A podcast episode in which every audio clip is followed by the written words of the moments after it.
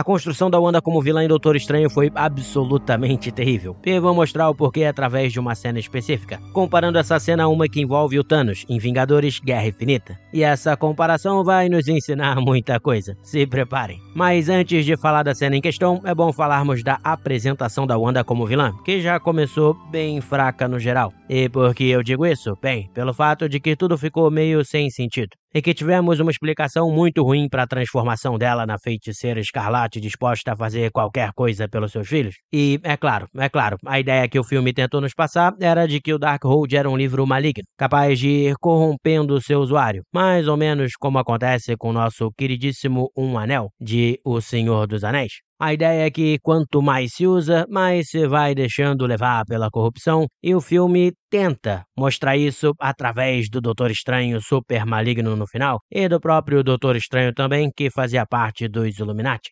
Ali se tenta passar essa ideia. Logo, o que estaria acontecendo com a Wanda seria a mesma coisa. Não que ela tenha ficado louca, mas que a influência do Darkhold, como a do Um Anel, teria embaralhado a sua mente. No entanto, isso é mostrado de uma forma muito, mas muito fraca no filme. E fica mesmo parecendo que foi algo que ocorreu meio que do nada, que ela simplesmente ficou maluca. E era um problema até fácil de se resolver. Bastavam algumas cenas no começo, mostrando a busca dela, o desespero dela, talvez com uma edição meio de terror, já que foi essa a proposta do filme, e daria para indicar melhor essa influência e essa corrupção gerada pelo Darkhold. Ou pelo menos, se não colocassem a cena logo no começo, talvez pudessem colocar um flashback no meio do filme, enfim. Isso aí provavelmente já resolveria. Mas esse não é o assunto principal desse episódio. Aqui quero falar de uma cena específica que vai nos ensinar muita coisa. Então, aqui é o Leonardo Chaba. Espero que o dia de vocês esteja muito bom e vamos falar da cena em que a Wanda enfrenta os Illuminati. E claro, se inscrevam no canal, no podcast, Facebook, enfim, em todos os lugares. Só que antes ainda de falar dessa cena, a gente vai precisar falar da cena em que o Thanos desce o sarrafo no Hulk, em Vingadores Guerra Infinita. Quem acompanha o canal e o podcast faz mais um tempo sabe como eu considero essa cena absolutamente brilhante para se construir e apresentar um vilão. Nela temos o Thanos simplesmente obliterando o Hulk em combate, praticamente brincando com ele. E sim, claro, nesse momento ele tem, se não me falha a memória, duas pedras do infinito já, o que dá um certo boost, vamos dizer assim. Mas o que realmente importa para nós a audiência, a galera que está assistindo, é que o Thanos, com uma facilidade extrema, domina o Hulk em combate. Somado a isso, ao longo de muitos filmes, o Hulk foi estabelecido como um herói extremamente poderoso, como talvez o mais poderoso dos Vingadores até então. Eu deixo a discussão aí para vocês, mas não vão se matar nos comentários. Mas na luta que nos foi mostrada, nada de anormal acontece. Nós vemos de fato o vilão da história, logo no começo do filme, passando por cima de um herói considerado quase imbatível. Isso naturalmente nos choca e faz com que a gente sinta o que o filme quer que a gente realmente sinta, que é que aquele vilão é uma ameaça absurda para todos os nossos heróis,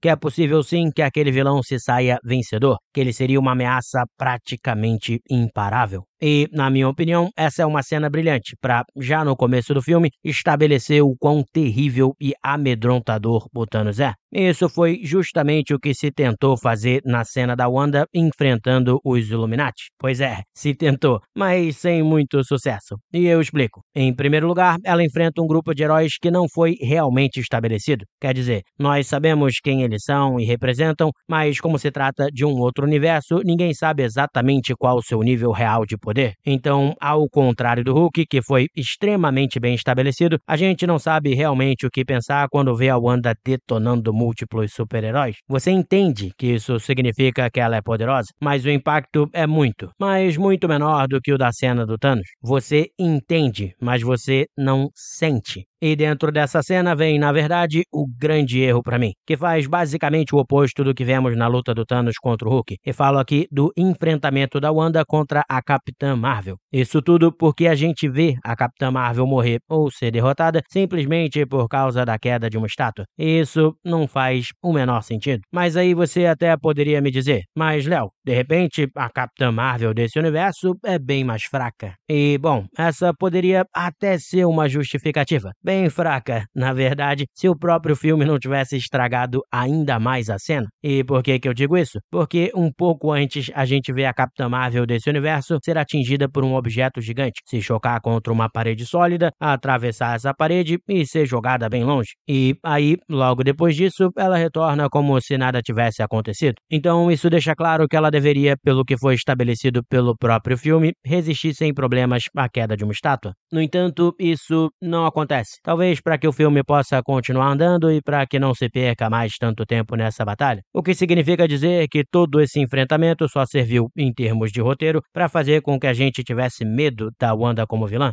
Mas o que acontece é que essa cena falha miseravelmente ao tentar fazer isso. E por quê? Bem, porque ela faz com que a gente saia da imersão do filme. A gente para e pensa: ué, peraí, a Capitã Marvel morreu só com isso? Isso aí tá meio forçado, não tá? E essa, bem, é uma reação bem diferente do que ocorre na luta do Thanos contra o Hulk, em que a maioria vai pensar algo como: caramba, se ele acabou com o Hulk desse jeito, ferrou. Então, nessa cena, em vez de você fazer a sua audiência sentir ainda mais medo do vilão, você faz com que essa audiência sinta que a cena não foi bem feita, que o filme forçou um pouco a barra. Isso só faz com que se perca ainda mais ali da imersão que as pessoas têm e do próprio respeito que a pessoa vai ter pelo filme. Mas vale lembrar que, depois do filme, há toda uma discussão de que, na verdade, a Wanda teria sugado os poderes da Capitã Marvel naquela cena, a tornando bem mais fraca, talvez até normal, isso justificaria tudo. Mas é aquilo, se isso realmente foi pensado na hora de se fazer o filme, a execução foi muito ruim, já que quase ninguém percebeu os teóricos indícios de que isso teria ocorrido. E só podemos julgar o que tá na tela. Então, para a maioria das pessoas, vendo pela primeira vez no cinema, a cena não faz o menor sentido.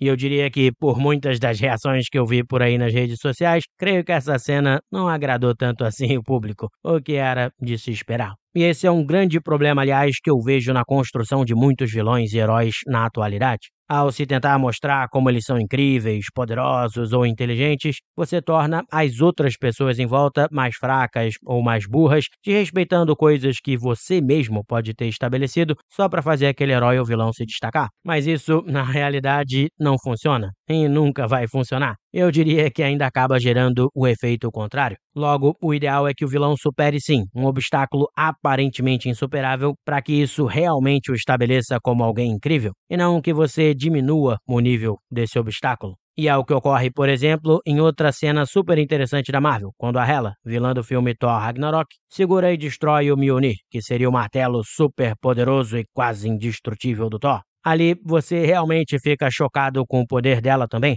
já que o martelo fora muito bem estabelecido como uma arma mágica incrível ao longo de vários filmes. E é isso. Eu espero que essas ideias tenham ajudado vocês a pensar mais sobre a criação de vilões. E como sempre falo, vou procurar trazer frequentemente aqui para vocês coisas super legais sobre história, ficção e RPG. Um grande abraço aí, pessoal.